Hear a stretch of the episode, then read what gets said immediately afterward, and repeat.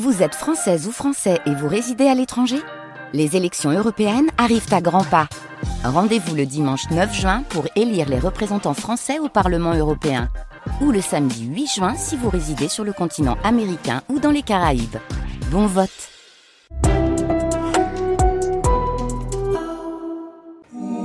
Bonjour le book club. Bonjour le book club. Bonjour le book club. Les lettres de Madame de Sévigné, c'est vraiment pour moi l'amour dévorant d'une mère pour sa fille, aussi magnifique que terrifiant. J'ai complètement décroché. On rit quand même des anecdotes qu'elle peut raconter et des situations cocasses euh, qu'elle évoque. Peut-être qu'il faudrait que je les relise euh, avec un œil plus adulte. France Culture, le book club, Marie Richeux. Le 4 février 1671, Madame de Grignan laisse sa fille tout juste née à sa mère, Madame de Sévigné, pour rejoindre son mari Monsieur de Grignan et ses affaires. Le soir même, la mère écrit la première phrase d'une longue correspondance digne de celle des plus grandes histoires d'amour, qui invente un langage, marque la littérature et inscrite à jamais dans l'histoire, une manière d'écrire, une manière d'échouer à dire l'amour et une manière d'aimer. En l'occurrence, pour ce qui est de Sévigné, plutôt mal. Cet amour ravageur et ses lettres sont au cœur du nouveau film d'Isabelle Brocard. Elle est notre invitée, aux côtés de Nicolas Garoté, spécialiste de cette œuvre. Vers 15h50, Mathilde Wagman s'occupe pour nous des publications à destination des plus jeunes. Aujourd'hui, on plonge dans l'eau, à la fois dans la forme et dans le fond. C'est un album jeunesse très beau et pas mignon. Et en fin d'émission, nous continuons de chercher de la musique dans les livres et on en trouve grâce à vous et au grand jeu des pages musicales. Cette fois, vous avez le programme. On est ensemble pour une heure. Bienvenue à toutes et à tous dans le Book Club. Bonjour Isabelle Brocard. Bonjour. Votre film Madame de Sévigné est en salle dès aujourd'hui. On peut y voir Karine Viard, Anna Girardot, euh, Noémie Lvovsky, entre autres. Bienvenue à vous dans le Book Club. On est ravis. Vous avez aussi tiré un roman de ce film. Il a paru aux éditions Fayard, Madame de Sévigné, L'excessive tendresse. Je profite de cette euh, citation des comédiennes pour dire qu'Anna Girardot sera l'invitée d'affaires culturelles ce soir au micro d'Arnaud Laporte. On pourra donc entendre son portrait. Bonjour Nicolas Garotet. Bonjour. Votre livre poétique de Madame de Sévigné, L'invention d'une langue, a paru aux éditions des presses universitaires de France. J'ai eu immense plaisir à vous lire. Je dois tout de suite dire que si c'est un livre euh, aux grands aspects théoriques, euh, la langue, euh, voilà, est très belle. Donc j'imagine que c'est un livre qui se trouve dans toutes les bonnes librairies. J'ai essayé d'imiter Madame de Sévigné. Non, justement, c'est bien à vous et c'est fort agréable à lire. Bienvenue à vous dans le Book Club. Une fois n'est pas coutume, on va commencer par entendre nos auditrices et nos auditeurs. Ils témoignent de leur rencontre avec l'œuvre de Madame de Sévigné.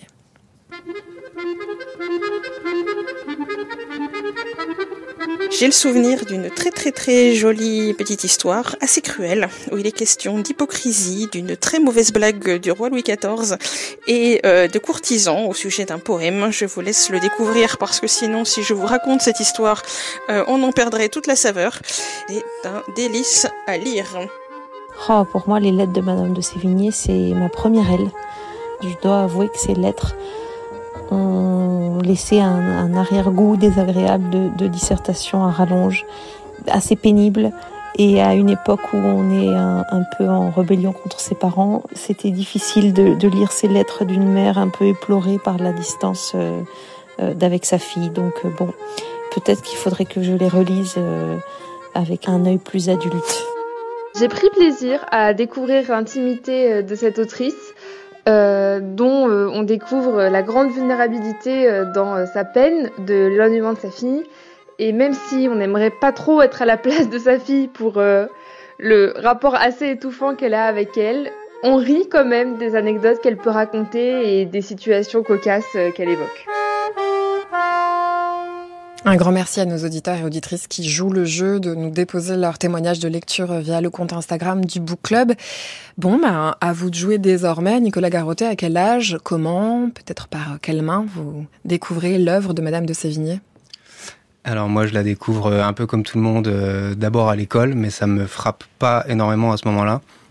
C'est beaucoup plus tard, euh, au moment où je prépare, euh, où je me lance dans le cursus universitaire et je commence à préparer ma thèse. Euh, je planche sur un sujet de, de doctorat euh, assez austère sur les manuels de civilité au XVIIe siècle. Et c'est à, moment-là que, à ce moment-là que pour me délasser de, cette, de ces lectures théoriques et, et pas forcément très plaisantes, je me plonge dans la correspondance de Madame de Sévigné. Et ça, ça faisait partie de votre, de votre corpus? Non, pas du pas tout. nécessairement. C'était pour un à côté, mes quoi. lectures, un à Mm. côté, voilà, pour me délasser. Et, et en fait, euh, deux semaines avant de déposer mon sujet de thèse, j'ai complètement changé et j'ai décidé de le faire euh, sur Madame de Sévigné. Alors, sans rentrer dans ce que vous allez ensuite euh, écrire et analyser de la poétique de, de, ces lettres-là, qu'est-ce qui vous fait braquer et qu'est-ce qui vous fait changer d'avis au point de changer de sujet de thèse? C'est pas rien. Alors, ce qui me touche énormément dans ce, dans ce texte, c'est l'intensité de la relation, le le, le, caractère si particulier, si extraordinaire de cet amour qu'on trouve finalement euh, quasiment pas dans le reste, enfin, déjà dans les représentations de l'amour, mais aussi même dans les témoignages. Je pense aux lettres de Diderot à Sophie Volant qui sont magnifiques, mais qui, enfin, voilà, qui sont de ce même, ce même degré. Euh, et c'est euh, en fait sur les doigts de la main qu'on peut compter des ouvrages euh, aussi, aussi touchants, aussi extraordinaires, où on peut trouver un amour aussi fort, aussi palpable. Donc c'est dans le sujet. C'est par le sujet que vous êtes arrêté au par départ. le sujet au sens de par la, la qualité de la relation, Mm. ouais, la nature de ce de cette relation, euh, de cet amour maternel qui m'a qui m'a touché quand je me suis plongé dans ces lettres. Ouais. En même temps, je, je, dis par le sujet comme si on pouvait le dissocier de la forme, mais on va y venir. Peut-être que cet amour-là, il est extrêmement lié à la forme avec laquelle il s'exprime dans Évidemment, ces il y, a, il y a plein de raisons. euh, C'est-à-dire que c'est aussi euh, extrêmement drôle, euh, c'est aussi extrêmement varié. Euh, diversité, c'est ma devise, disait La Fontaine, mais on peut dire exactement la même chose de Madame de Sévigné. C'est peut-être le corpus le plus varié du grand siècle. On trouve tout, on trouve des anecdotes, des potins, des, des déclarations d'amour, euh, des choses magnifiques, drôles, tristes. Il y a vraiment de tout, donc c'est vraiment euh, la meilleure entrée possible dans le grand siècle. Et je crois que ça fait aussi partie des, des choses qui m'ont qui ont retenu mon attention.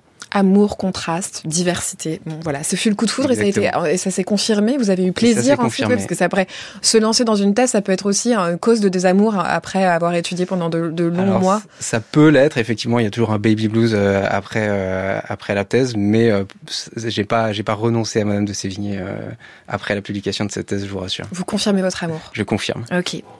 Quand est-ce que vous découvrez Isabelle Brocard l'œuvre de Madame de Sévigné il bah, euh, y, a quelque chose d'assez similaire dans ce qui nous est arrivé, je crois, parce que moi, j'ai aussi fait des études de lettres. Euh, au 17e, je crois que j'ai eu pratiquement à étudier que des hommes dont certains que j'ai beaucoup aimés, La Rochefoucauld par exemple, ça avait une grande passion. Euh, et en fait, après mon premier film euh, de long métrage, j'ai eu envie de, raconter une relation mère-fille parce que je trouvais que c'était un sujet de cinéma euh, voilà, qui me qui, qui m'intéressait et, et du coup j'ai lu un livre, euh, enfin, j'ai lu plusieurs livres de, de psy bizarrement et j'ai lu un livre de Marie-Madeleine Lessana qui est très beau, qui s'appelle Entre mère et fille un ravage et dedans elle étudiait plusieurs rapports mère-fille et elle commençait par celui de Madame de Sévigné et de sa fille. C'était très à charge sur la mère. et, et moi en fait je lisais les extraits de lettres qui étaient dedans et je me disais mais cette, cette voix, c'est, c'est euh, cette langue, cette voilà, il y avait quelque chose. Je, et je me suis plongée dans les lettres et, et en fait, elle m'a attrapée. C'est-à-dire que c'est le sujet effectivement qui m'a amenée à elle, mais euh, je, mais c'est sa voix qui m'a séduite mmh. et qui m'a passionnée. Et, et, effectivement, elle est drôle et elle est euh, et elle est complètement euh, euh, enfin dépendante et elle crée de la dépendance et puis hop elle s'envole enfin elle a une espèce de elle virevolte en fait je trouve et elle écrit aussi dans une langue euh, qui est d'une d'une modernité je trouve absolue enfin en tout cas qui parle directement encore aujourd'hui et ça, c'était euh, c'était très émouvant en fait. Et puis alors ça a été long parce que j'ai mis des j'ai écrit pendant des années. Donc pendant des années, je me suis promenée avec mes avec mes mes, mes volumes, ces trois volumes dans la Pléiade que que je Moi, baladais. je suis plus modeste là. J'ai les j'ai les, le petit poche de Flammarion. Ouais, mais voilà, je baladais ça, je prenais des notes, je les et puis je re, je, je recopiais des phrases sur les cahiers. Enfin, ça a été vraiment une, une espèce de, je sais pas, c'est comme si euh, la cette, cette on, on, elle m'avait parlé pendant voilà une peut-être presque une dizaine d'années. Bah, c'est euh, bien que tout ce qu'on va pouvoir dire sur la présence de la voix pour représenter la correspondance dans votre cinéma, peut-être c'est la continuation de ce que vous avez pu vivre pendant ces années-là. Euh, vous dites c'est par le sujet que je suis arrivée, que je me suis fait attraper par la littérature. Est-ce que la littérature en retour vous a permis de penser votre sujet? Est-ce que vous avez eu l'impression de trouver dans ces lettres-là, et, et, pour avoir ensuite vraiment creusé la littérature comme un personnage de votre film, quelques réponses sur un sujet plus théorique qui était la relation mère-fille et éventuellement la place du, du, du ravage, mm.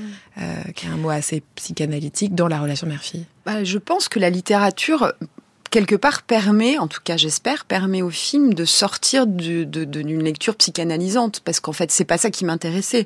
Et, et, je trouve que ce qui est passionnant euh, chez Madame de Sévigné, c'est qu'en fait elle écrit, euh, elle, elle, devient écrivaine, écrivain par amour pour sa fille certainement, mais aussi par amour des mots. Enfin, très clair, très clairement, elle, elle, elle, elle écrit. Je dirais, elle, elle se, elle, elle, elle, façonne les mots, elle invente un langage. Enfin, je, on y viendra. Là, on y vient. Mais, mais, et, et, et, moi, je, je me disais, pourquoi est-ce qu'en fait, à un moment, on, on raconte une histoire? Qu'est-ce qui fait qu'on fait entre guillemets œuvre? Je, Sans être prétentieuse, mais qu'est-ce qui fait qu'on a cette nécessité de raconter des histoires, si ce n'est pour je sais pas si ce n'est pour euh, euh, réparer, construire des choses de nous. Et, en fait, elle fait exactement ça. C'est-à-dire ce qui la sauve de une espèce de mère toxique, abusive, monstrueuse qu'elle qu'elle est et qu'elle n'est pas. C'est qu'elle devient justement écrivain sur cette relation. Euh, d'une grande sauvagerie, je dirais. À un moment, elle parle de l'être sauvage à sa fille, mais d'une grande sauvagerie peut-être plus que de ravage avec sa fille. Et, effectivement, ça devient aussi l'objet du film. C'est-à-dire que si c'était juste faire un film sur les relations mère-fille toxiques, j'aurais fait un film contemporain euh, où elle serait allée chez le psy, elle se serait écrite sur WhatsApp. Ça aurait pu être très bien, hein, j'en sais rien. Mais j'avais justement pas envie de ça parce que c'est aussi parce que ça fait littérature que c'est passionnant. On va revenir euh, là-dessus. Tout à l'heure, Nicolas Garotet a dit que euh, je sais pas combien d'années de thèse n'a pas entamé son amour pour l'œuvre de Madame de Sévigné. Dix ans d'écriture d'un film, vous confirmez? Ah, je pense même que je l'aime plus encore aujourd'hui que je ne l'aimais quand je l'ai rencontré. Le texte, I mean, le texte vraiment. Ah oui. Ok. Le texte, oui, oui, c'est l'être, pas, pas le personnage. Et euh, oui, parce que finalement, là maintenant, je vais pouvoir la retrouver elle. Plus la lire, c'est plus l'aimer. Ouais, je crois. Ouais. ouais. Eh bien, on va parler à la fois de votre livre, Nicolas Garotet, et puis de votre film, Isabelle Brocard, juste après le générique fin de celui-ci.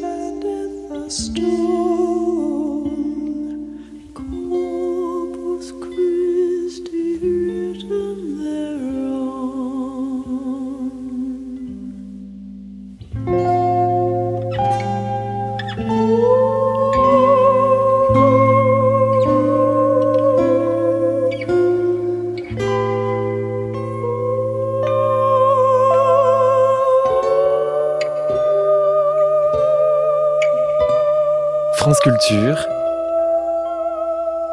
le Book Club, Marie Richeux. Qui eût cru que des lettres privées puissent devenir un livre? Ce qui était à peine la matière d'une lettre pouvait-il devenir une œuvre? Des lettres au degré de parenté où nous sommes peuvent-elles intéresser le monde?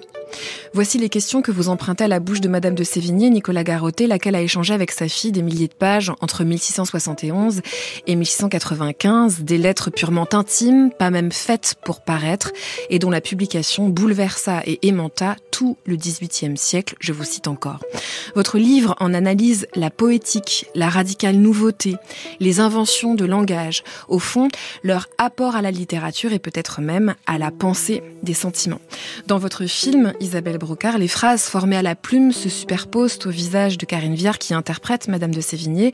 On les voit aussi s'écrire à la table ou être dictées, parfois être euh, froissées ou jetées au feu.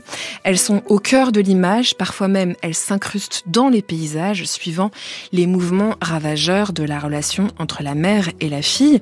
Entrons donc en profondeur dans cette correspondance qu'on peut lire quand on, veut lire en tout petit euh, en livre de poche chez Flammarion avec vous deux, Isabelle Brocard et Nicolas Garotet. Le film en salle aujourd'hui. Je le disais, votre livre est évidemment en librairie, euh, Nicolas Garoté. Est-ce que vous avez euh, l'un et l'autre, j'imagine, consulté les manuscrits de ces lettres? Et qu'est-ce que vous pouvez nous en raconter? Alors, oui, je pense qu'on a tous les deux consulté ces manuscrits, dont certains sont disponibles sur Internet. ce qui est très particulier quand on étudie ces manuscrits, du point de vue technique, c'est leur leur, fluidité, déjà leur euh, difficulté à, à, être déchiffrée, parce que Madame de Sévigné écrit au fil de la plume, euh, elle ne gouverne pas sa plume comme elle le dit, elle écrit extrêmement vite, extrêmement rapidement, de manière extrêmement spontanée. Euh, dans une orthographe qui est celle de l'époque, c'est-à-dire euh, assez délirante, pour nous aujourd'hui qui sommes complètement formés et formatés même par la grammaire du 19e siècle, des, euh, des sauts, des, audaces, euh, des particularités très étranges euh, du point de vue de l'orthographe. Et puis aussi une grande fluidité, c'est-à-dire que là où nous nous allons à la ligne, nous mettons des guillemets, nous soulignons, etc. Mm. Tout est cadré. Là, c'est exactement le contraire. Et dans la façon dont elle dont elle, dont elle cite ou dont elle reprend certains éléments, par exemple, on voit qu'elle elle mêle tout ça dans le, dans le tissu de la lettre sans aucune distinction. Là où au contraire les éditeurs euh, contemporains, euh, que ce soit Flammarion ou euh, la Pléiade, puisqu'il y en a pour tous les goûts, vont essayer de restituer ce texte, de le rendre conforme à nos attentes de lecteurs à nous. En le rendant plus intelligible d'une certaine manière. exactement, beaucoup plus intelligible. Et sage aussi, c'est-à-dire que les, voilà, les moments de citation sont des moments qu'on identifie comme des citations et non pris dans le flux de la lettre. Et alors qu'elle, elle fait au, exactement l'effort inverse qui consiste à ne pas euh, faire de distinction entre le français classique de l'époque et puis son français à elle, sa façon particulière de, de s'exprimer, qu'elle essaye de mélanger justement pour, avec, le français classique pour créer cette connivence, euh, puisque la lectrice, Madame de Grignan en l'occurrence, quand elle découvre un élément particulier, euh, ne peut pas le savoir avant de le lire. C'est pas mis en exergue, c'est pas souligné. Là où pour nous, c'est pédagogiquement souligné, euh, mis entre guillemets, euh, avec euh, des, des, signes qui vont nous, le, nous montrer qu'il s'agit d'un élément euh, idiolectal ou particulier. Quel genre d'émotion on ressent devant ce genre de document euh, voilà, du XVIIe siècle, Nicolas Garotet bah, c'est très émouvant parce que c'est un témoignage euh, de la main même de Madame de Sévigné qui euh, a est passée d'une vie à aimer à une vie à écrire. Elle le dit elle-même, elle a passé toute sa vie deviennent ses lettres. Ses lettres sont ma vie. et, et on a là un témoignage non seulement de son écriture, mais aussi de toute son existence. Mm. Euh, il faut savoir que Madame de Sévigné écrit euh, au début euh, deux fois par semaine, puis trois fois par semaine, puis tous les jours, puis heure par heure, elle revient à son secrétaire pour compléter ses lettres. Donc en fait, ces lettres deviennent complètement sa vie. Sa vie. Et en ayant ça entre les mains, ou en tout cas sous les yeux, on a un témoignage extrêmement poignant de quelque chose qui est bien plus qu'un simple document historique. Hmm. Et puis on sent peut-être d'un point de vue très matériel et organique le temps qui a passé au-delà de, de ce qui est vraiment dit et ce qui nous est accessible dans ce document-là. C'est aussi euh, encore une fois la confirmation que ce, ce qui est inscrit, ce qui est écrit laisse trace et a vocation à voyager dans le temps. Et il me semble que en, vous disant ça et en vous regardant, Isabelle Brocard, je pense à la manière dont vous filmez le visage de Karine Viard. On va faire comme ça des allers-retours entre la littérature et le cinéma, mais euh, et la, la manière dont le temps imprime son visage, les rides, la peau. Enfin, il y a quelque chose aussi qui nous raconte que euh, voilà, ce ce qu'on écrit peut-être quand on s'appelle Madame de Sévigné ira dans le temps. Est-ce que vous pouvez nous dire vous ce que vous avez ressenti à la consultation de ces manuscrits? Alors moi, euh, il y a quand même très peu de manuscrits autographes de Madame de Sévigné. La plupart des lettres ont été brûlées après la, la publication très organisée par sa petite fille. Hein. Donc euh, on n'a pas grand-chose. Ce que j'ai vraiment vu matériellement, concrètement, c'est le petit mot qui est au musée Carnavalet que j'ai vraiment pu voir et qui est même reproduit dans le dans le livre, dans le roman, dans le roman mm. chez, de chez Fayard qui n'est même pas une lettre envoyée, puisque c'est un petit mot qu'elle lui envoie avec une bague euh, avant son départ pour la Provence, au moment où euh, elle va même, euh, Madame de Grignan va laisser en fait sa fille, sa propre fille, hein, presque à, sa mère pour pouvoir partir, quoi. Ce qui est un truc complètement fou. Ce qui est en fait la toute première lettre de leur correspondance, puisque c'est le premier billet qu'elle lui écrit avant mm. qu'elle lui écrive des vraies lettres. Voilà, c'est ça. Donc ça, celui-ci, je l'ai effectivement vu concrètement. Oui, c'est très émouvant. Euh, moi, l'enjeu, c'était aussi de, de, alors parce que parce qu'il fallait que cette écriture existe à l'écran et comme vous le dites, s'inscrive sur le, sur la, sur le, sur voilà, ce qui est la matérialité de l'écriture, c'était très important. Et du coup, on a cherché avec la, la, la personne qui, qui, qui est la plume et la main de Madame de Sévigné dans le film, qui est en fait une actrice très importante qui s'appelle Catherine Moulinier.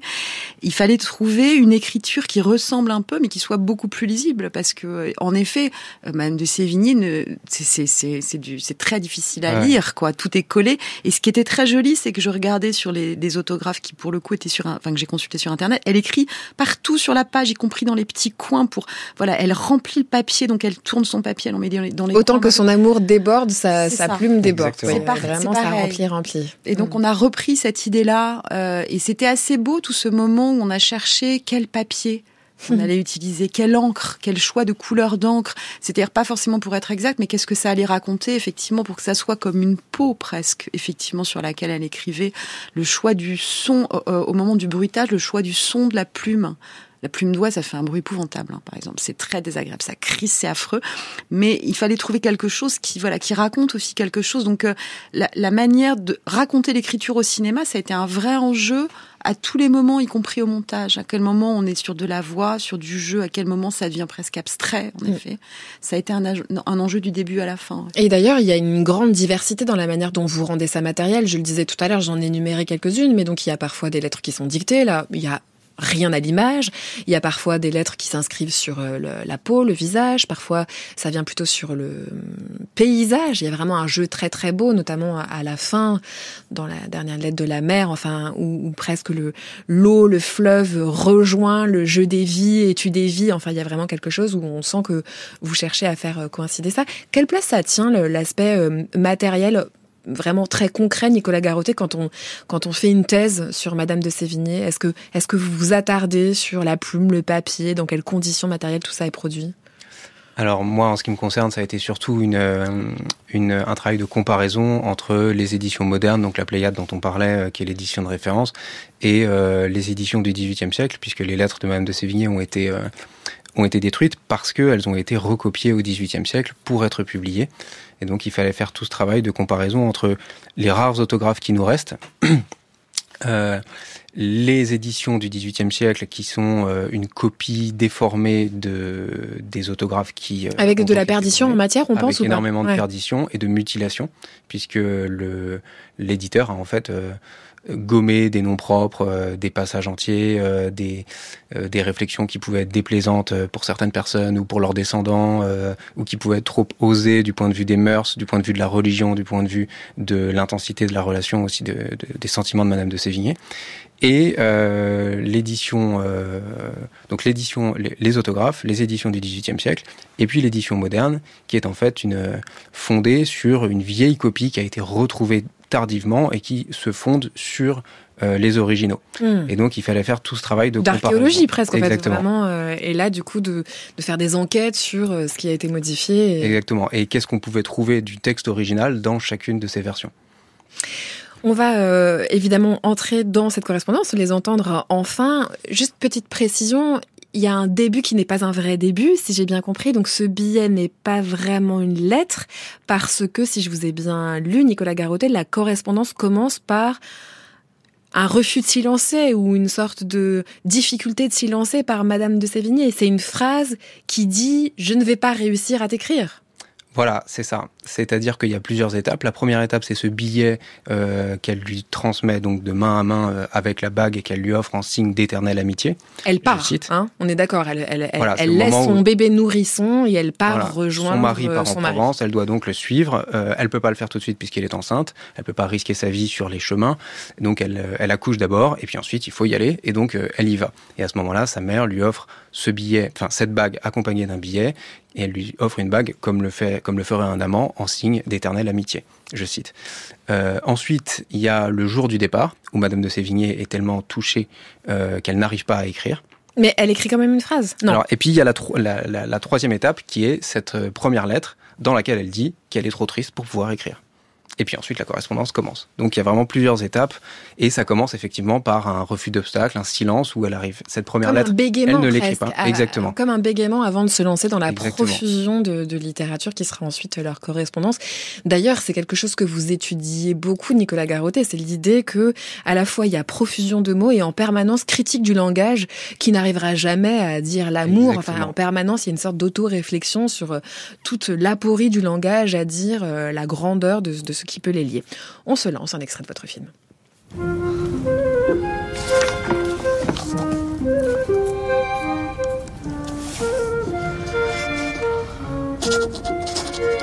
douleur serait bien médiocre si je pouvais vous la dépeindre.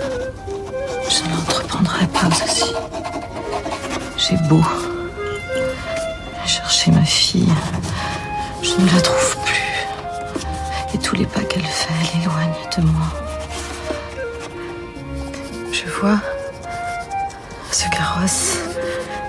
avance toujours et qui n'approchera jamais de moi.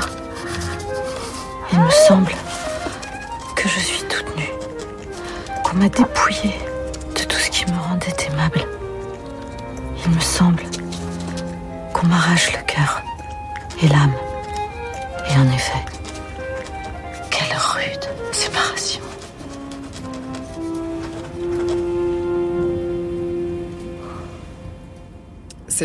De la lettre du 6 février 1671, ici à la fois dite et, et écrite euh, par Karine Viard dans votre film Isabelle Brocard. Bon, il y a beaucoup de lettres. Une partie de l'écriture de ce film, j'imagine, a, a été celle de choisir les lettres qu'on entendrait. Comment ça s'est passé? Alors, euh, je crois que Nicolas, qui doit très bien connaître les lettres, a dû se rendre compte que c'était du collage. C'est-à-dire que je ne pouvais pas euh, respecter complètement euh, les lettres dans leur intégralité. Ça aurait été très compliqué. Là, par exemple, je sais que dans cette lettre, elle fait référence au fait qu'elle s'est réfugiée dans un couvent, euh, euh, qu'elle est allée chez Madame de, de Lafayette, qu'il a trouvé, enfin, voilà, qu'elle a trouvé à son goût, c'est-à-dire aussi triste qu'elle ou presque, Aussi que, silencieuse. voilà, aussi silencieuse. Euh, donc moi, j'ai fait euh, avec Yves Thomas, qui est mon co-scénariste, on a on a travaillé beaucoup comme ça, c'est-à-dire en cherchant à euh, rendre les lettres vivantes dans la dramaturgie qu'on voulait euh, faire, puisque c'est vraiment pas un biopic, donc je pouvais, je, je, il fallait fa- il fallait dramatiser, il fallait trouver les enjeux, il fallait voir à- comment ces lettres euh, euh, ce quel, sentiment elle cherchait à exprimer, ce et comment elle cherchait à agir aussi sur sa fille à chaque fois, qu'est-ce qu'elle cherche à provoquer comme sentiment. Donc c'est très important ça. Et puis les lettres, elles nourrissent les dialogues, puisqu'en fait c'est ça qui est compliqué, c'est que c'est une, je ne sais pas si on peut parler d'adaptation puisqu'il s'agit d'une correspondance à une voix. On n'a pas les réponses de Madame de Grignan, donc ça veut dire qu'il fallait trouver, euh, raconter le moment entre les lettres, c'est-à-dire les moments où en gros quand même elles sont ensemble plus souvent alors qu'on n'a que les moments où elles sont séparées, puisque les lettres, elles ne se les écrivent que quand elles sont séparées. Hmm. Donc je trouve, il fallait trouver, raconter ces creux, ces vides, et en même temps le raconter en se servant de ces lettres qui du coup Euh, j'entendais tout à l'heure votre auditrice qui racontait l'histoire, par exemple, de, de cette plaisanterie euh, que le, que, que, que, le roi fait aux dépens de ses courtisans. Ça, c'est l'objet, par exemple, d'une scène. Euh, pas d'une scène avec le roi, mais on se s'est servi de ce récit-là pour en faire quelque chose à un moment. Euh, Donc pour vous, c'est vraiment une matière scénaristique en réalité. C'est oui, c'est comme, euh, mais je pense que c'est un petit peu comme si on avait. Euh, je, je, pense très réellement que j'ai l'impression que j'ai utilisé ces, ces, lettres et cette langue et, et, cette voix un petit peu comme euh, comme j'aurais utilisé une boîte de, de peinture alors de la peinture forte parce que c'est oui parce qu'on l'entend ça commence tout de suite sous des auspices de grande intensité. La première lettre du 6 février c'est la rue de séparation c'est tout de suite très très fort. Peut-être même question à vous adresser Nicolas Garoté quand on fait un travail de cette sorte. C'est difficile d'embrasser la totalité. Comment on se ferait un chemin dans cette forêt de lettres? Alors il y a une manière qui est celle d'Isabelle Brocard, c'est-à-dire en fait, votre but, c'est de faire un film. Donc, à un moment donné, vous êtes aussi pragmatique. Vous traversez Madame de Sévigné pour raconter votre histoire. Vous, comment vous faites pour à la fois penser dans sa globalité et continuer d'avoir l'échelle de la lettre? C'est-à-dire que chacune, chaque, chacune des lettres est une unité. Oui, c'est ça. C'est-à-dire que moi, j'ai un peu l'exigence inverse. Plutôt que de mettre tout ça en voix, il faut que j'essaye de le rendre intelligible de manière théorique. Je crois que les deux se complètent très bien. Euh, et la méthode, bah, c'est toujours la même, hein, c'est de lire et relire le texte euh, et de faire ce travail de d'abstraction de certains éléments qui vont être emblématiques de ce que on essaye de montrer euh, en, euh, en essayant de répartir voilà de, de, rendre compte de chacun des états. On a euh, les, les, moments euh, en Bretagne, en Provence, euh, à Paris. Euh, on a les moments où on parle plus de la cour, les moments où on parle plus des sentiments, les moments où on parle plus de ses relations personnelles, Madame de Lafayette, La Rochefoucauld, etc. Mais concrètement, je vous coupe méthodologiquement, c'est-à-dire quand vous commencez à travailler, ok, je répertorie les thèmes, par exemple, avant même de parler des manières de le faire et d'entrer dans la dans la manière de langue qui, qui s'invente et sur laquelle vous réfléchissez beaucoup, Nicolas Garoutet. Vous répertoriez les thèmes, vous répertoriez quoi les, les humeurs? Alors, je sais pas si je peux rentrer dans les secrets de la création à ce moment-là. Non, je plaisante, si, je plaisante, mais ça euh, nous intéresse. Bien sûr. Euh, en fait, c'est ça se fait assez euh, automatiquement quand on écrit un livre. Le, c'est comme quand on écrit un film, je pense. Le le plan euh, change, hein, donc évidemment le produit fini euh, paraît. Et, enfin, le, le, le, début est complètement différent de la fin, ou plutôt la fin du début. La, la, réflexion est amenée à changer, les choses sont amenées à s'équilibrer. Donc, je pense que ce qui compte plus qu'un travail de fichage et de répartition thème par thème, etc., c'est vraiment l'appropriation du texte et euh, la capacité à, euh, à, à, naviguer dans cette œuvre qui est quand même une œuvre fleuve, un peu comme euh, La recherche du temps perdu ou Les mémoires de Saint-Simon. On va rentrer dans toute la vie d'une personne. D'ailleurs, vous évoquez Proust sur, sur, la ouais. question de l'invention du langage. C'est l'une de vos thèses les plus fortes. C'est l'idée qu'il y a une langue qui s'invente dans la correspondance entre Madame de Sévigné et sa fille. C'est aussi ce que vous avez désigné comme étant ce qui vous a attrapé, l'hameçon le plus fort, c'est l'invention de la langue. On y va, Nicolas ouais. Qu'est-ce qui s'invente là? Qu'est-ce qui fait nouveauté au point que cela peut vous faire écrire à vous et à d'autres que c'est aussi euh, d'une radicale nouveauté dans la littérature? Bien sûr. Euh, bah, le parallèle avec Proust est intéressant parce qu'on trouve exactement le même phénomène chez Madame de Sévigné et euh, dans La Recherche du temps perdu, puisque euh, Odette et Swann, au début de La Recherche du temps perdu, inventent une langue pour leur usage personnel, pour leur propre amour, notamment avec cette fameuse expression de faire Catleya, euh, pour dire faire l'amour, faire l'amour, euh, puisque Swann le premier jour où ils ont fait Catleya a retiré un Catleya, c'est-à-dire une fleur du corsage d'Odette, et depuis c'est devenu une expression entre eux pour pour pour signifier faire l'amour. Madame de Sévigné, c'est exactement la même chose. Euh, on a, mais en beaucoup plus euh, en beaucoup plus riche. Euh, avec beaucoup plus d'expressions, beaucoup plus de formules, et avec les ressources de l'écriture. Donc c'est cette idée que vous avez pour une famille, pour un couple, tout un stock d'expressions, de citations, et ça commence par les surnoms. On se donne des surnoms quasi au, sein de chaque famille, euh, au sein de chaque couple, et puis on a ces expressions particulières qui sont intelligibles seulement par les membres du clan. Et vous dites, ça va au-delà de l'idée d'avoir un langage secret ou une littérature qui ne serait lisible que par deux personnes. Vous, vous employez ces très belles expressions de faire des nacelles dans le langage, de construire des toits. C'est-à-dire que, euh, vous le disiez tout à l'heure, elle n'est pas qu'une mère ravageuse. Par ses lettres, elle bâtit aussi un espace dans lequel elle va, comme abriter leur amour ou leur relation, quoi. Et ça, c'est, on en revient au côté très euh, matériel ou tangible du langage. C'est-à-dire qu'il y a, il y a exact, c'est exactement ça. Il y a les deux. C'est-à-dire qu'il y a à la fois cette idée de se retrancher du reste du monde et d'avoir euh, un espace à soi. Et de n'être surtout pas comme les autres. Voilà, surtout pas. Mais pas d'un point de vue forcément euh, aristocrate et pas, pas, dans la recherche d'une distinction, mais plutôt dans la recherche de un, un espace euh, qu'on appellerait aujourd'hui un cocon, euh, dans lequel on se sent bien et qui nous correspond, une, façon de se définir soi-même et de pratiquer euh, une relation particulière. Et en même temps, un enjeu de communication, où il faut trouver la communication la plus fluide, la plus adaptée, la plus, la plus forte possible. Donc il y a cette idée de se retrancher et en même temps de, de créer du lien. On écoute un deuxième extrait du film. Enfin, ma fille, nous voilà. Je suis encore bien loin de vous et je sens pourtant déjà le plaisir d'en être plus près. Votre enfant se porte bien. Elle est à Paris au milieu de toutes sortes de secours. J'ai eu bon esprit de la laisser là. Je l'aime, cette petite.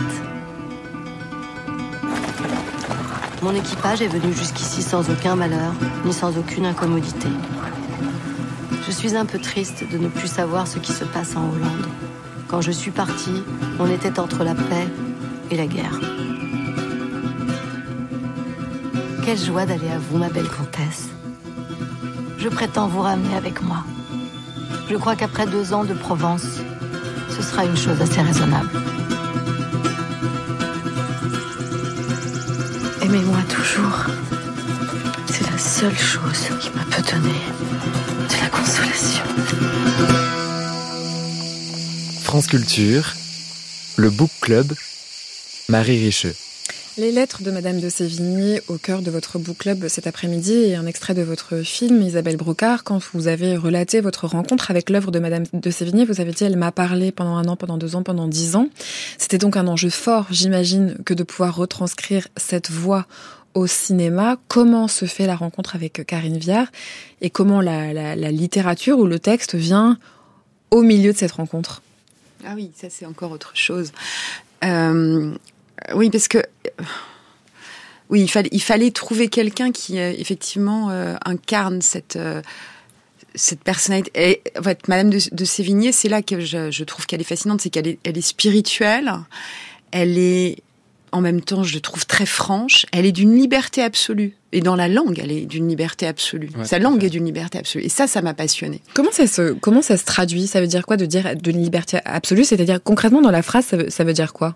Elle passe du, oui, elle passe du coq à l'âne. Je sais pas si c'est vraiment ça, mais en fait, elle dit elle, est très libre dans sa manière de parler. On le sent par rapport même à, à la langue de l'époque, c'est-à-dire que effectivement, elle invente des expressions que j'ai pas toujours pu euh, faire dire à mes comédiennes, euh, par exemple, elle dit qu'elles se font des dragons toutes les deux pour dire qu'elles se font des, c'est pas cette espèce de soucis, des angoisses, des, des choses comme ça. Elle, il euh, y, avait plein. Voilà, il y avait, mais, tout est, tout est un peu. Il y a énormément de. de, elle, alors, il fallait choisir. Elle l'appelle euh, mamie, elle l'appelle mon ange. Alors moi, j'ai choisi mon ange parce que c'est ce qui me parlait le plus. Mais elle a plein de manières de parler à sa fille, qu'elle appelle la belle Madeleine. Alors, euh, mmh. alors c'est pareil, je pouvais pas la faire appeler comme ça.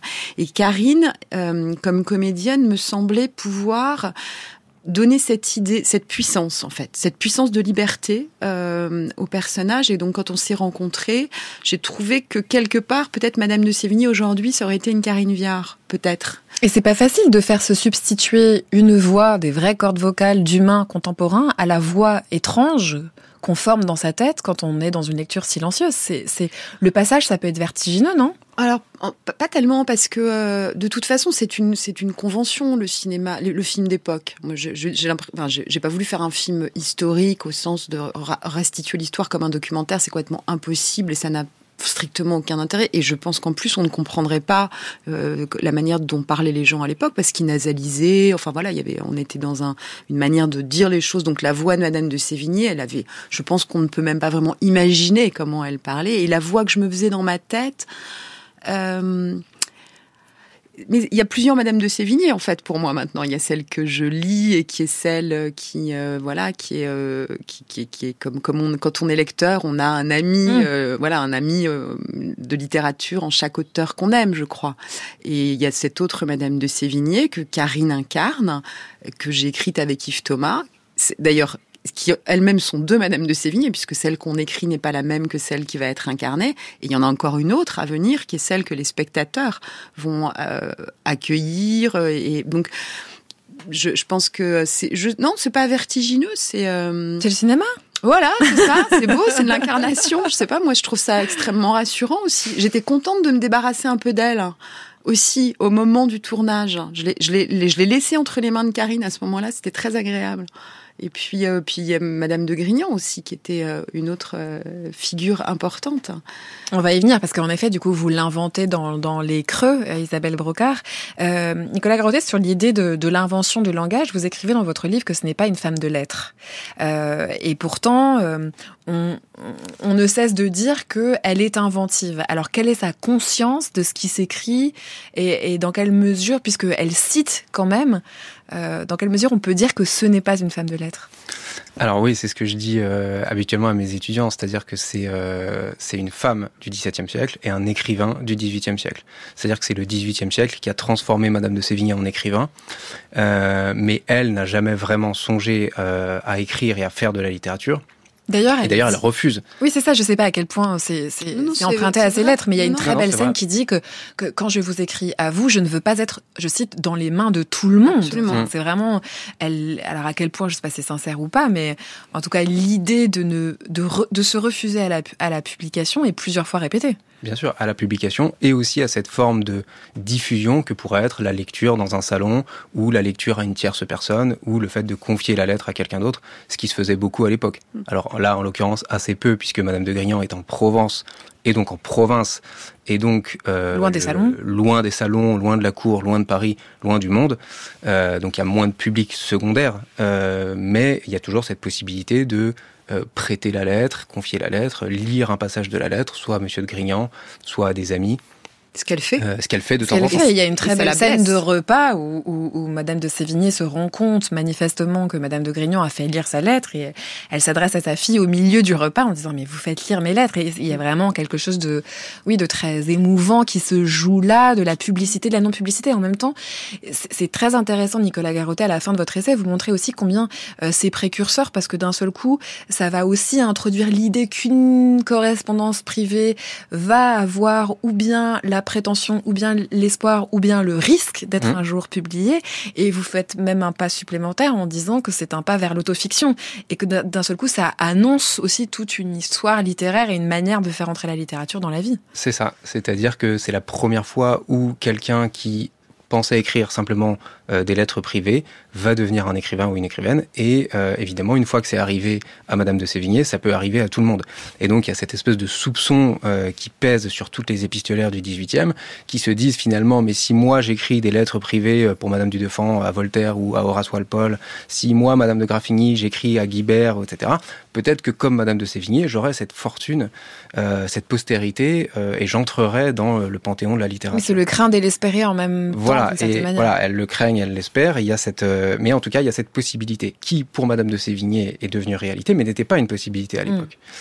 Et donc, elle a ouvert une voie complètement nouvelle euh, et elle a aussi euh, ouvert un, un, intérêt nouveau pour ce type de littérature qu'elle a inventé. C'est ce que dit Lamartine, cette littérature personnelle. Et en même temps, Isabelle Brocard, vous montrez aussi dans votre film combien les lettres sont euh, de possibles enjeux de pouvoir. D'un seul coup, avec cette lettre, on peut faire quelque chose. Et c'est là encore que vous prenez la littérature et l'écriture comme un personnage. C'est que ce qui s'écrit a de l'action sur le réel. C'est ça aussi, c'est très, c'est très palpable. Ah oui, oui, c'était un vrai enjeu parce qu'il fallait, euh, c'est-à-dire qu'il fallait comprendre. Pour moi, c'était pour nous qui sommes euh, effectivement dans une ère où l'autofiction a pris beaucoup d'importance et où euh, On est habitué même à cette idée-là. Absolument. C'était euh, une vraie question, c'est-à-dire que pour moi, il était évident qu'elle faisait littérature. Je, je, je crois pas une seconde qu'elle n'ait pas conscience et qu'elle n'ait pas de le plaisir. C'est aussi ce que j'essaie de montrer, la compensation. Je sais pas trop, enfin un truc, quelque chose qui est de l'ordre d'être intimement écrivain. Elle en est consciente, sauf qu'elle le fait pour une seule, parce que la question de alors déjà des femmes écrivains, euh, écrivaines à l'époque très différentes, hein, puisque Madame de Lafayette, on le sait, ne signait pas de son nom, et que c'était mmh. dans l'aristocratie même pas une question qui se posait vraiment. Même les hommes. Et même euh, pour les, hommes. Les hommes ont l'impression mmh. de déroger lorsqu'ils publient. Donc, euh, de donc elle sait quelque part, et elle n'écrit que pour une seule. Et je me suis dit, en fait, on peut devenir un écrivain pour une seule personne. Et je me suis dit, mais quelle histoire d'amour incroyable. Parce que c'est ça aussi, peut-être on peut revenir à, la, finalement la première chose que vous avez dit l'un et l'autre, c'est-à-dire l'amour. Euh, c'est comment est-ce que se, se construit le sentiment amoureux, la relation dans la distance et dans la proximité avec ce truc bizarre étrange qui s'appelle des mots nous permettant de traduire ce qui ne se dit pas autrement que par les mots, c'est-à-dire l'amour. Enfin, vous écrivez aussi beaucoup, Nicolas Garotet, sur la, à la fois la, la nécessité des mots et l'échec permanent des mots à traduire l'amour ou à faire vivre l'amour. Et c'est, c'est vraiment une traversée qui ne cesse de raconter ça. C'est ça, c'est tout le problème de cette correspondance qui doit utiliser les mots et qui en même temps, à chaque moment, euh, a la conscience euh, d'avoir un outil qui est inapproprié. Euh, c'est ce que dit Madame de Sévigné, les mots sont trop petits, les mots sont usés, les mots sont inutiles, ils ne parviennent pas à exprimer la tendresse, et en même temps, elle va réussir à transformer ce, matériau qu'est le langage pour, tant bien que mal, exprimer cet amour, et plutôt mieux que mal. On va écouter un extrait du film qui m'a fait croire que d'un seul coup on avait retrouvé une réponse de la fille. Pouvez-vous me la lire?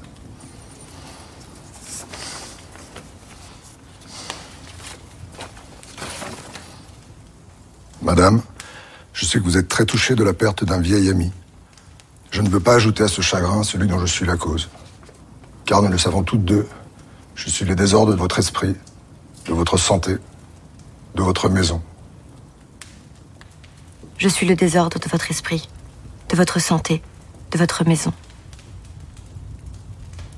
J'ai longtemps cru que ma colère contre vous venait de ce que vous m'aviez exclu de votre vie en me mariant. Mais je suis surtout fâchée que vous vous soyez abandonné vous-même, que vous ayez renoncé à demeurer celle que vous étiez. Où est la marquise de Sévigné qui m'enchantait? Je voudrais que vous puissiez redevenir cette femme que j'admirais et à laquelle je voulais tellement ressembler. Madame, il vaut mieux pour vous que je parte. Et pour moi, il vaut mieux désormais que j'apprenne à vivre sans vous.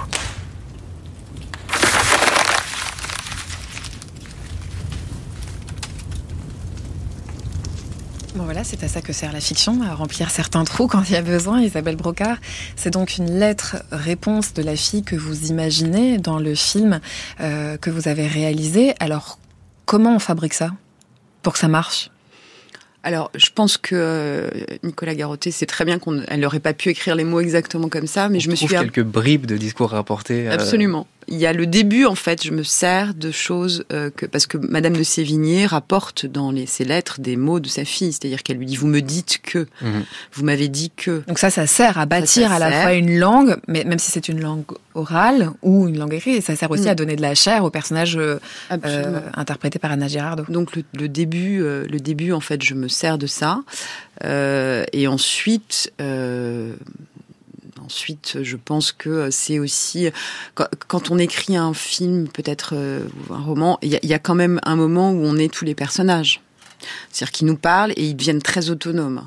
Donc euh, il y a ce moment où je pense euh, la fille euh, qui devient très autonome parle à sa mère et, et lui dit ça suffit quoi. Mm. Et donc euh, quel mot moi je pouvais trouver effectivement pour euh, pour, euh, pour Et qui soit intelligible aujourd'hui, c'est ça aussi Voilà, que vous racontez. c'est- C'est un vrai enjeu, ça tout du long du scénario, c'est-à-dire et du film. C'est-à-dire qu'il faut que ce soit intelligible et en même temps il faut il faut aussi donner un petit peu un petit peu de cette liberté et de cette euh, et de ce langage qu'elle invente.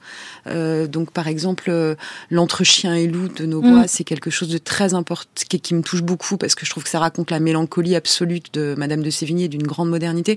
Et donc ça c'est par exemple une expression dont elle parle. Elle parle beaucoup de ces, ces bois euh, à L2, ce- cette espèce d'endroit magique qui est la, pour elle les- la, la forêt de Bretagne, enfin près, les- le bois près de, du château des Rochers. Et encore une fois, une forme de tentative de matérialiser cette immatérialisable qu'est la relation. C'est ça qui est beau, c'est que à chaque fois, c'est des images pour essayer de rendre tangible cette difficulté à dire le lien et peut-être plus encore le lien étonnant, étrange et parfois ravageur mère-fille et fille-mère. Ah bah c'est euh, c'est là c'est un paradis perdu. Hein. C'est-à-dire que le, le, le, langage sert, je pense, à évoquer la perte de ce paradis qui n'a peut-être d'ailleurs jamais existé. Enfin, en tout cas, une sorte d'Éden. Et c'est d'ailleurs le film commence sur euh, en bord de Loire, dans ce, pour en construisant cet Éden pour montrer ce qu'elles vont perdre. Et je pense que c'est toute la beauté quand même de de la langue de Madame de Sévigné. C'est cette force qu'aura et c'est en ça effectivement que je comprends que Proust était tellement euh, touché par ses lettres et tout ça. C'est que c'est vraiment cette, ce langage effectivement qui essaye de dire quelque chose de, l'impossible absence, enfin de l'impossibilité d'accepter l'absence. On a dit très peu sur tous les enjeux relatifs à la libération ou à l'indépendance des femmes qui existent dans votre film. Est-ce que ça existe fort dans la correspondance aussi, Nicolas Garotet oui, je pense que Madame de Sévigné a d'abord la, grande ressource d'être veuve, ce qui est le seul moyen d'être tranquille au XVIIe siècle quand on est une femme, puisqu'on n'est ni sous la tutelle du mari, ni sous la tutelle du père. Euh, et puis elle a aussi la chance d'avoir cette formidable éducation que lui ont donnée ses, ses, ses, oncles et tantes les Coulanges, qui sont... Euh, alors il faut savoir qu'elle est à la fois aristocrate euh, d'épée par euh, le côté rabutin et euh, aristocrate euh, plus bourgeois, disons, euh, par le côté Coulanges, qui sont des financiers, qui ont énormément de moyens et qui ont surtout une vision beaucoup plus moderne de la société et de ce que doit être l'éducation d'une femme. Et donc de ce point de vue-là, elle a toutes les cartes en main pour avoir une vie beaucoup plus indépendante, beaucoup plus libre. Et c'est évidemment ce qu'on voit dans les lettres. Et, vous dites dans une très belle expression, Isabelle Brocard, que bien sûr il y a le personnage littérature au milieu de tous les autres personnages, et puis il y a un autre personnage qui est une femme euh, qu'on essayerait d'être avec difficulté, une espèce de possibilité de femme, euh, qui est une sorte de, je sais pas, de, fantôme ou d'espace, pardon, abstrait euh, qui plane au, autour et dans votre film. Restez avec nous, le Book Club continue. France Culture, le Book Club, Marie Richeux. Vous parliez de Isabelle Brocard de la Loire dans laquelle commence votre film. C'est aussi près de l'eau que se termine votre film. Et c'est vers l'eau que nous allons aller avec vous, Mathilde Wagman, tous les mercredis à cette heure-ci. Vous nous parlez d'une littérature qui s'adresse aux plus jeunes d'entre nous. Bonjour Mathilde. Bonjour Marie. Aujourd'hui, vous nous emmenez à la piscine. Oui Marie, je sais qu'il fait encore un peu froid, que certains rechignent à aller dans les bassins javelisés par ces températures. Alors à ceux qui n'en ont pas le courage en ce moment, je recommande de faire un voyage en piscine par le biais d'un livre. L'album s'appelle tout simplement Et il est signé d'une autrice coréenne qui s'appelle Hee-jin Park. Il peut se lire à des enfants dès l'âge de 3 ans et vient de paraître dans une version adaptée pour le français par l'éditeur belge Cote Cote Cote. Je souligne en préambule que la piscine m'a toujours semblé un territoire particulièrement propice à la fiction visuelle. J'ai en lisant ce livre repensé à des scènes qui se passent dans un bassin, en bande dessinée, en peinture ou au cinéma, du bleu de Kislovski à Naissance des pieuvres de Céline Sciamma, du goût du, chlore de Bastien Vives aux piscines de David Hockney ou encore à celle d'Audrey Poussier. C'est un lieu clos dans lequel les corps se donnent librement à voir, un endroit aussi où l'on se retrouve seul avec soi tout en étant en présence des autres, autant d'éléments qui expliquent peut-être qu'il soit un décor si propice à la fiction. C'est le cas, en tout cas, pour ce livre-là. Alors, de quelle façon est-ce qu'on est entraîné à la piscine malgré les températures dans cette histoire, Mathilde? Ce récit-là met en scène un duo traditionnel de la littérature enfantine depuis le petit chaperon rouge au moins, à savoir une petite fille et sa grand-mère. C'est l'histoire d'une fillette gardée par son aïeul et qui tâche de convaincre cette dernière de l'emmener nager. Sauf que la vieille dame n'en a pas, mais alors pas du tout envie. Lorsqu'on la découvre, elle est vautrée sur un canapé. Elle a les traits tirés, elle est emmitouflée dans une sorte d'immense couverture rouge dont ne dépasse que sa tête. Elle a l'air de porter sur ses épaules le poids d'une fatigue ancestrale. Face au refus ferme qui lui est opposé, la petite fille, aussi bondissante que sa mamie est empesée, ne renonce pas et traîne littéralement la vieille dame jusqu'au bâtiment aquatique. Mamie, on va dans le grand bain, propose l'enfant. J'ai pas envie, lui rétorque-t-on à nouveau. Qu'à cela ne tienne, l'enfant file seul vers le bassin et la mamie, toujours étrangement mitouflée dans cette couverture rouge, se traîne à sa suite. C'est alors que, face au bleu chatoyant de l'eau qui lui tend les bras, la vieille dame est soudain tentée. Elle pénètre dans l'eau, d'abord timidement, puis y plonge tout à fait pour y vivre une sorte d'épiphanie. Elle nage, tournoie sur elle-même et en tous sens s'émerveille d'y retrouver souplesse, légèreté, énergie. À la fin de l'histoire, la petite fille lui rappelle qu'il est l'heure de rentrer Et la mamie, telle une enfant butée, ne veut plus partir. Qu'est-ce qui vous a séduit dans cette histoire? Alors d'un point de vue narratif, il y a d'abord cette inversion des rôles savoureuses. Ici, c'est l'enfant qui tente de convaincre l'adulte de faire quelque chose contre son gré, mais pour son bien. La grand-mère est aussi têtue qu'un bébé de deux ans dans son refus initial et final d'aller puis de sortir de l'eau. Mais l'élément pour tout dire assez bouleversant du livre, c'est surtout le trait qu'emploie Hijin Park pour dessiner cette vieille dame. Un trait tremblant qui évoque un peu celui d'un Quentin Blake, par exemple. La vieillesse du corps de cette femme est rendue avec une forme de crudité. Je pense notamment à cette image qui la représente présente nue, assise sous la douche dans les vestiaires, avachie. On sent la lourdeur des seins, du ventre, son corps ploie sous son propre poids. Il y a quelque chose de brut dans cette manière de le représenter, c'est l'antithèse d'un style mignon. Ça n'enlève pourtant rien à la beauté du personnage. On retrouve dans ce regard-là la fascination que peut éprouver un enfant face au cœur d'une personne, face au corps, pardon, et au cœur d'une personne âgée, meilleur lapsus du monde. Je me souviens de ma passion d'enfant à moi pour l'observation des rides, par exemple, ou de la peau qui tombe un peu sous les bras ou dans le cou des personnes plus tout à fait dans la fleur de l'âge. L'émotion naît aussi du contraste entre ces premières images de la mamie épuisée et celle de la série de pages qui occupe un peu plus loin la partie centrale du livre, celle qui nous la montre dans l'eau, s'y sentant soudain légère comme une plume. Elles peuvent se lire comme une véritable petite étude de ce qu'il advient d'un corps humain plongé dans un liquide. Hijin Park a placé au cœur de l'ouvrage une double page qui se déplie, dans laquelle on voit la mamie battant des pieds dans l'eau et les bulles qu'elle laisse dans son sillage prennent la forme d'un banc de poissons qui viendrait célébrer avec elle cette sensation de liberté retrouvée. Et puis je le disais en introduction et vous le soulignez aussi, cet album marie à merveille l'outil et le sujet. Absolument, car l'autrice a choisi pour cette histoire d'eau d'utiliser une peinture à l'eau, l'aquarelle, et c'est comme si l'eau dans, laquelle l'autrice a plongé son pinceau sortait des pages pour nous donner la sensation physique d'y être immergé. Il y a aussi un très beau travail sur les effets de transparence, les variations de bleu qui envahissent parfois les planches, et les roses qui viennent tour à tour figurer ces poissons imaginaires, ou encore les joues empourprées de la mamie et sa petite fille sur la toute dernière page de l'album. Pour toutes ces raisons, vous l'aurez compris, je recommande fortement de plonger dans ce livre. Franchement, double réussite. J'ai hyper envie d'aller nager et j'ai hyper envie d'ouvrir. Je recommande aussi de plonger dans les piscines. On rappelle le titre? Allo de Hijin Park, dans une adaptation du coréen signée Charlotte Grison. C'est aux éditions Cote Cote Cote. Merci infiniment, Mathilde. Lecture jeunesse sur franceculture.fr.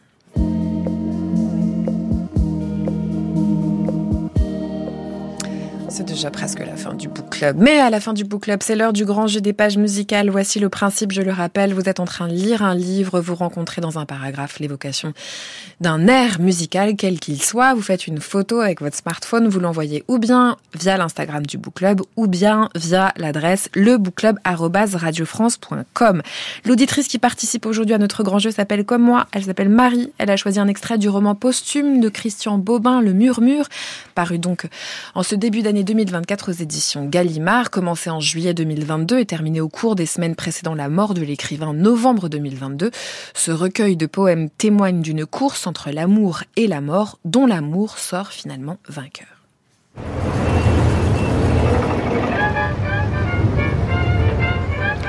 Nuage de Django Reinhardt est sans doute la plus grande œuvre métaphysique jamais conçue.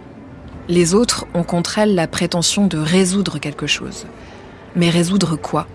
Nous ne savons même pas ce qui se présentera à la seconde suivante, d'une présence qui bouchera toute la porte, ange ou fauve, abîme ou victoire.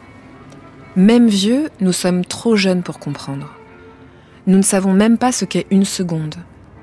Trop jeune, c'est courir sur les tessons du temps en croyant que si on va assez vite, on ne sera pas blessé. Les doigts manquants de Django ne manquent pas. Ils jouent, L'irréparable chante. Imagine-t-on une insolence aussi douce? Une réponse sans réponse, au feu de toutes les questions. La musique, c'est du courage, rien d'autre.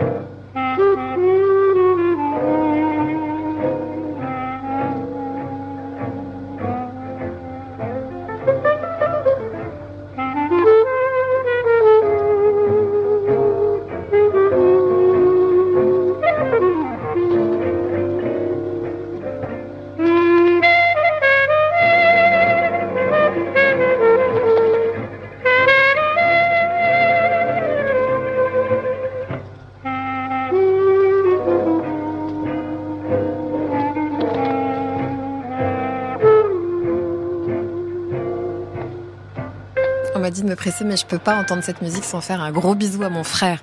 Merci beaucoup Nicolas Garoté d'avoir été avec nous dans ce book poétique de Madame Sévigné, l'invention d'une langue apparue. Au puf, un très grand merci à vous aussi Isabelle Brocard, Madame de Sévigné, l'excessive tendresse, c'est le roman que vous avez adapté de votre film qui sort en salle aujourd'hui, Madame de Sévigné.